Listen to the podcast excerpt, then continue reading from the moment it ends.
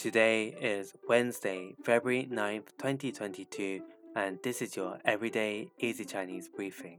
大家好，我是林老师, and in under 5 minutes every weekday, you'll learn a new word and how to use this word correctly in phrases and sentences.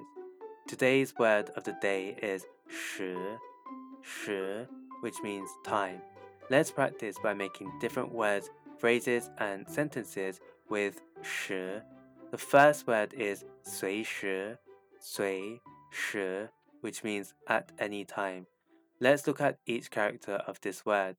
随 means to adapt and 时 means time. A way of using it in a sentence is 有什么问题随时联系我。有什么问题随时联系我。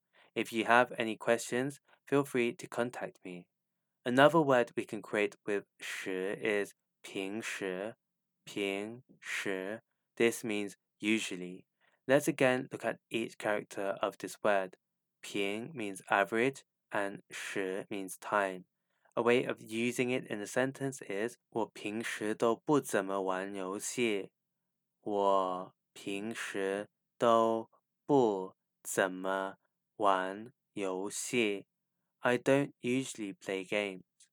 Finally, we can create the word 准时,准时, which means on time.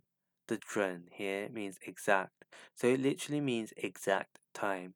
A way of using it in a sentence is 你要准时到。你要准时到。You have to be on time.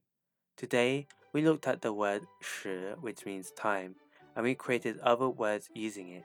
These are 随时 at any time, 平时 usually, and 准时 on time. To see this podcast transcript, please head over to the forum section of our website www.everydayeasychinese.com where you can find even more free Chinese language resources. See you again soon for more practice.